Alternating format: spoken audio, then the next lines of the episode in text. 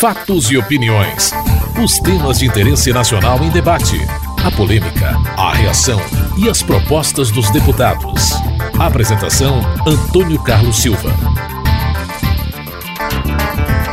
Deputados se manifestaram sobre as propostas apresentadas pela presidenta da República, Dilma Rousseff, após as manifestações nas ruas do país por melhorias nas políticas públicas e a pauta do Congresso em respostas às reivindicações apresentadas pelo movimento. Parlamentares defenderam mudanças no sistema político. O líder do Democratas, Ronaldo Caiado, propôs até a convocação extraordinária do Congresso. Quero levar ao conhecimento do líder do governo, Alido Quinalha, como também dos líderes dos demais partidos que o Democratas se posiciona favoravelmente à convocação extraordinária e sugerimos de já uma pauta. Discutirmos especificamente aqueles temas que são hoje os mais debatidos nas ruas e nós sabemos que estão aí em todas as pesquisas e que o governo fechou os, olhos para todas elas durante esses anos. Os temas são educação, saúde, e transporte. O líder do PT, José Guimarães, vê reforma política como combate à corrupção. Nós temos que, evidentemente, tratar de um outro tema aqui, que é a reforma política. Não tem como combater a corrupção sem uma profunda e radical reforma política, porque ela precisa ser feita para moralizar a vida partidária, para moralizar o sistema partidário brasileiro, porque aí sim nós poderemos dialogar. Não vejo com simpatia aqueles que vão para as ruas e se posicionam contra os partidos. Para mim, não tem democracia forte sem partidos fortes. É assim no mundo inteiro. Num regime democrático, na democracia, ou temos partidos fortes, instituições fortes, ou é a barbárie. Nós já temos experiência de sobra nisso. Nós precisamos, portanto, politizar esse debate. É claro que é justa a manifestação partidária de centenas de milhares de jovens que vão às ruas, mas é justo também dizer que essa, que essa democracia, que permite que os movimentos sociais e que a sociedade apartidarizada saia às ruas, essa democracia que permite isso foi a democracia que muitos de nós demos as nossas vidas para construí-la e ela precisa ser preservada. A democracia é o melhor caminho porque ela sim comporta todas essas mobilizações que estão ocorrendo no Brasil inteiro. O líder do PPS, Rubens Bueno, aponta a base de apoio ao governo como responsável pela não votação da reforma política. Se nós não temos reforma política no Brasil, é porque mais de 80% da base do governo, deputados e senadores, não querem votar se há mais de 10 anos estão no poder e não querem cumprir minimamente com aquilo que está aqui para ser votado, e esta maioria do governo, do governo do PT, não deixa votar. Então, senhora presidente, não pode mais transferir a culpa a ninguém. Ela tem que responder às questões de mobilidade urbana. Ela tem que responder às questões graves de corrupção no governo. Ela tem que responder às questões da saúde pública da maior gravidade de todo o país. As questões da qualidade da educação e assim caminhar para um governo que tenha uma gestão que atenda à realidade do povo brasileiro e não somente palanque, e não somente peça de marketing em rádio e televisão. Glauber Braga, do PSB do Rio de Janeiro, defendeu mais participação direta nas mudanças a serem feitas. A reação simples e pura ela pode ter um efeito positivo sobre uma agenda no dia de hoje, mas ela não modifica formato. E ela não modificando formato, não modificando procedimento, ela não tem a oportunidade de fazer uma alteração verdadeira e profunda. Objetivamente, qual é a mudança de formato? É fortalecer os instrumentos de participação direta, tendo na comissão de legislação participativa esse grande foco do contraditório, da manifestação da sociedade civil. A reação pura e simples não é e não deve ser aquilo que vai modificar a política do Brasil, que vai modificar a realidade do parlamento brasileiro. Regufe do PDT do Distrito Federal chama a atenção para a criminalização da política. A gente está vivendo um momento muito grave. Muito grave, senhor presidente. Por quê? Nós estamos vivendo um momento de criminalização da atividade política. E não existe nada pior que possa ser feito para a própria sociedade do que a criminalização da atividade política. Eu reconheço que os exemplos que nós temos são péssimos e levam à indignação que nós estamos acompanhando nas ruas. Mas o pior mal que a sociedade pode fazer a ela mesma é criminalizar a atividade política. Porque ela vai expulsar da política a pessoa de bem. Porque o bandido, ele justifica tudo isso no dinheiro sujo que ele ganha. Mas para a pessoa de bem, é muito duro você o tempo todo ter que provar que você é honesto, ter que provar isso. E por que, que a nossa democracia está em crise? Isso é culpa dos personagens por desvios éticos inaceitáveis, mas isso também é culpa do sistema. Então nós temos que mudar o sistema. Nós somos o parlamento desse país.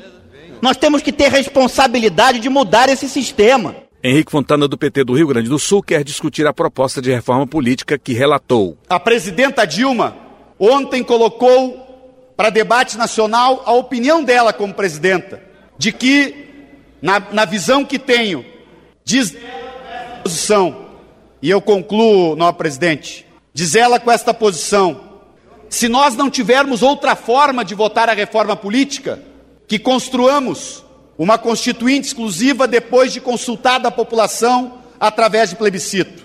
Mas o primeiro passo que eu quero convidar este plenário é para assinar este requerimento de urgência e nós votarmos o relatório que eu me disponho a rediscutir com todas as bancadas, presidente. Passar de bancada por bancada de novo, aperfeiçoá-lo ainda mais. Mas eu sinto que uma das horas que chegou com o recado que recebemos das ruas, é a hora de votar a reforma política. Júlio Delgado, do PSB de Minas Gerais, afirmou que o Congresso tem que discutir o que o povo quer da reforma política. Esse e outros projetos de consulta popular a respeito do que quer a sociedade, a respeito é, da reforma política, também já existem aqui nessa casa. Inclusive com relação. Vai fazer consulta popular para saber se o povo quer financiamento público, deputado Ricardo Zar? Se o imposto do povo vai pagar as campanhas eleitorais? É essa é a forma? Será que o povo está ciente disso? Que aqui está para se votar um regulamento eleitoral que valida os votos dados a candidatos impugnados, deputado Arte Nogueira. Projeto, o único projeto de iniciativa popular votado aqui nessa casa e que foi para frente, que já valeu para as eleições de 2010, projeto ficha limpa. A sociedade participou disso. E agora estão querendo fazer um regulamento eleitoral, tornando válidos os votos dados aos candidatos impugnados, ficha suja, para efeito consciente eleitoral para os partidos. É isso que a gente tem que discutir aqui na casa para estar tá sintonizado com a sociedade. Na pauta do plenário, os deputados incluíram propostas que vão ao encontro de pedidos feitos nas manifestações, como a conhecida PEC 37, uma proposta de emenda à Constituição que retirava o poder de investigação criminal do Ministério Público e que foi rejeitada pela quase unanimidade do plenário. O presidente da Câmara, Henrique Eduardo Alves, afirmou que a votação da PEC não poderia ser mais adiada. O povo brasileiro que quer cada vez mais o combate à corrupção, à impunidade, gostaria de ver unido, gostaria de ver unidos o Ministério Público e os delegados. Tentamos de todas as maneiras, demos um prazo até ontem para que esse acordo fosse produzido, para que essa matéria na noite de hoje não tivesse nem vencedores nem vencidos, acordasse em torno daquilo que quer o povo brasileiro. Mas, lamentavelmente, chegamos a 95% de acordo. Faltaram 5% para acordarmos um texto. Diante disso, essa casa demonstrou a sua boa fé, a sua boa vontade, a sua maturidade, o seu espírito público e a sua vontade de estabelecer um perfeito entendimento entre o Ministério Público e os delegados. Mas na hora que não foi possível, isso não poderia ser pretexto a não se votar a PEC. Ela não poderia ficar pairando nessa insegurança permanente. Para o líder do PSOL, Ivan Valente, o clamor das ruas levou a PEC à votação. Agora, depois das manifestações de rua, depois do povo na rua, vai para a pauta no Senado imediatamente. O que, que quer dizer isso? Quer dizer o seguinte: a PEC, 30, a PEC 37, na verdade, amplia a investigação pública, a luta contra a corrupção, a precisão dos processos, a valorização do Ministério Público e é uma obrigação. Foi o clamor das ruas que trouxe a PEC hoje e vai derrubar. É isso que vai derrubar, é o povo na rua. É isso que tem que ser valorizado. Foram as mobilizações populares. Não é a vontade só dos deputados. O líder do PSDB, Carlos Sampaio, afirmou que manter o poder do Ministério Público vai ao encontro dos anseios da sociedade. Suprimir o poder do Ministério Público é permitir que corruptos continuem agindo em nosso país. Essa nossa luta a luta do Ministério Público, a luta dos deputados que hoje estão votando contra essa PEC, não é uma luta contra a PEC, é uma luta em defesa do sentimento da nação que não queria vê-la aprovada nesta casa.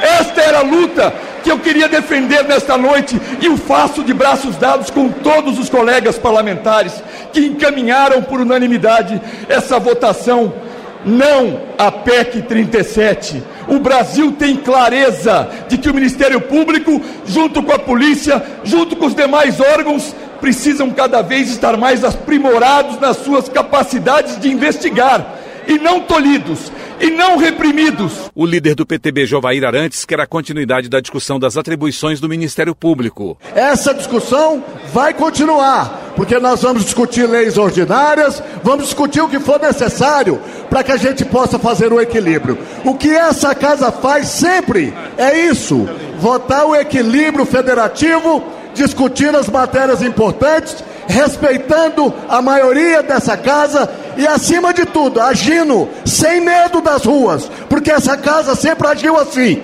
Ela tem que agir de olho na rua, mas sem medo de votar importantes matérias que aqui vieram e que já foram votadas. O PTB coloca a sua posição que alguns deputados, volto a repetir, iriam votar a favor da PEC outros votariam contra. Nós decidimos, por maioria absoluta, fechar questão. E o PTB vai votar não a essa PEC. A líder do PCdoB, Manuela Dávila, afirmou que a regulamentação do processo de investigação não poderia ser feito por PEC. Ao longo desse processo, fomos formulando uma opinião que julgamos a mais avançada.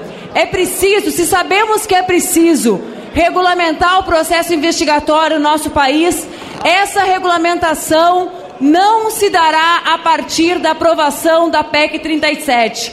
Por isso, de maneira unânime, todos os parlamentares da bancada do PCdoB, e eu repito, todos os parlamentares, porque nesse momento de, de, de informação difusa nas redes sociais, muitas mentiras surgem, muitas informações inverídicas surgem todos os parlamentares, deputadas e deputadas do Partido Comunista do Brasil votarão contra a PEC 37. O autor da PEC 37 afirmou que sua proposta foi rotulada indevidamente. Essa proposta de emenda constitucional, ela tramitou nesta casa com 207 assinaturas, foi aprovada na Comissão de Justiça, foi aprovada na comissão especial. Lamentavelmente, num acidente de percurso, senhor presidente, a PEC foi rotulada e alcançada por um movimento que nada tem a ver com a sua propositura.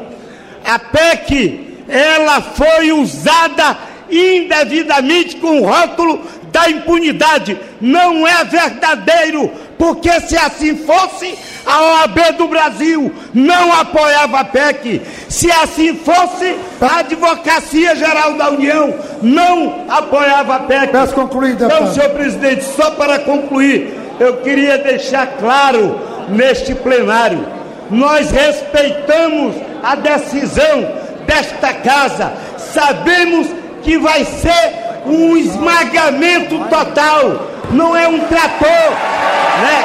Mas, senhor presidente, mas, mas, mas, senhor Peço concluir, deputado. Vou concluir. Peço concluir, mas, deputado. senhor presidente, este momento é histórico e vai ficar na consciência de cada um brasileiro.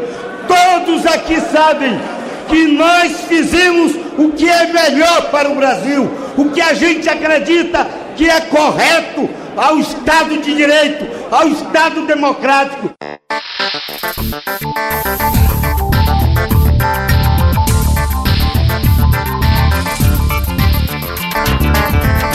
Os deputados aprovaram também medida provisória que abre crédito de quase 4 bilhões de reais para vários ministérios para atender populações atingidas pela estiagem no semiárido brasileiro. Mas rejeitaram a destinação de 43 bilhões de reais que seriam utilizados na contratação de serviços de telecomunicações durante as Copas das Confederações e do Mundo. O pedido foi apresentado pelo PPS. O líder do partido, Rubens Bueno, defendeu a proposta. A FIFA está se aproveitando do território brasileiro e se aproveitando do povo brasileiro. Agora vem uma medida provisória onde o governo paga 43 milhões de reais dos impostos do povo brasileiro para entregar à multibilionária FIFA para fazer a transmissão dos jogos da Copa do Mundo e da Copa das Confederações.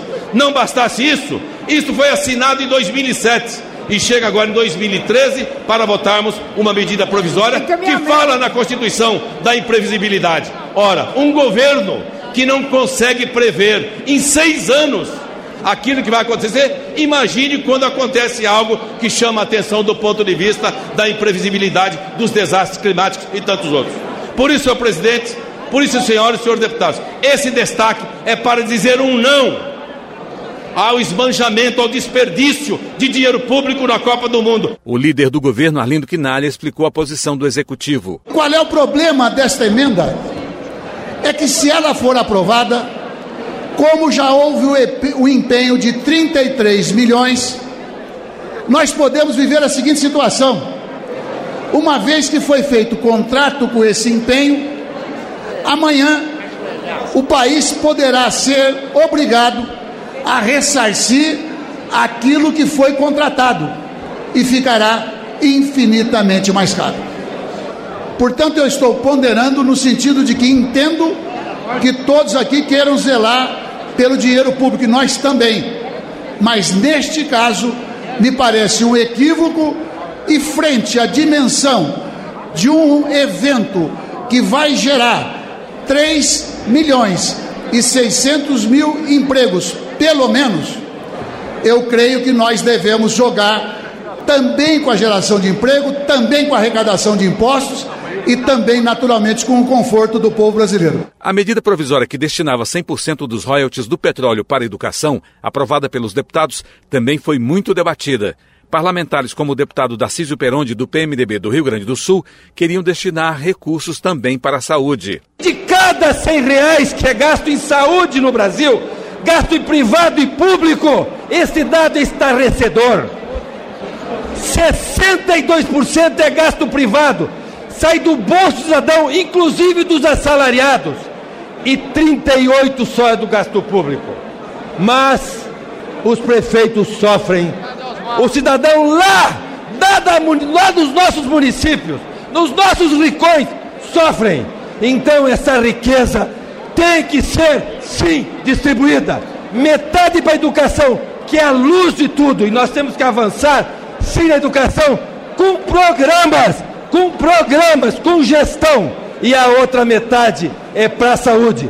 Essa é a resposta que nós temos que dar é uma das respostas para o movimento das ruas. Arnaldo Jordi, do PPS do Pará, também propôs a destinação de metade dos recursos para a saúde. Além dos 10% necessário para a educação e para a saúde. A educação que destina hoje em torno de 5,1% do PIB nacional.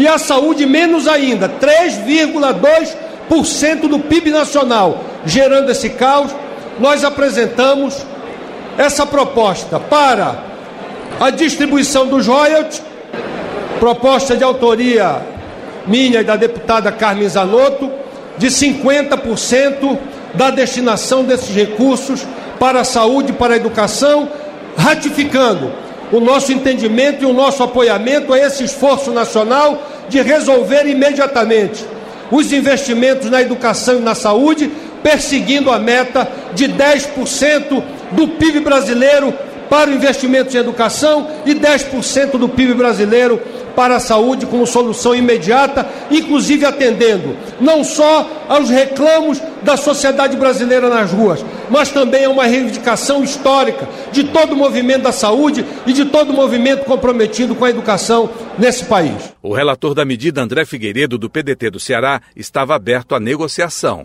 Nós queremos, inclusive, aqui colocar para os companheiros que defendem a bancada da saúde, e sabemos que a saúde talvez seja, parafraseando o senador Cristóvão Buarque, certamente o maior problema de cada brasileiro, mas a educação é o maior problema do Brasil. Nós queremos discutir aqui, e se necessário for, nós podemos acatar parcialmente a destinação de uma parte desses recursos que sejam destinados à saúde. E só lembrando a bancada da saúde, 25% de 337 bilhões é bem mais que 50% de 25 bilhões. Portanto, senhores deputados, que nós possamos aprofundar essa discussão. Nós não podemos aqui corroborar com um projeto de lei que veio imbuído das melhores das intenções, mas que quando quantificamos não representa absolutamente nada para o Brasil em termos de educação. Depois de muita negociação, os deputados aprovaram a destinação de 75% dos recursos dos royalties do petróleo para a educação e 25% para a saúde. A medida vai ao Senado. Você acabou de ouvir Fatos e Opiniões, uma produção da TV Câmara. Edição e texto Antônio Carlos Silva e Eliane Breitenbach. Apresentação Antônio Carlos Silva.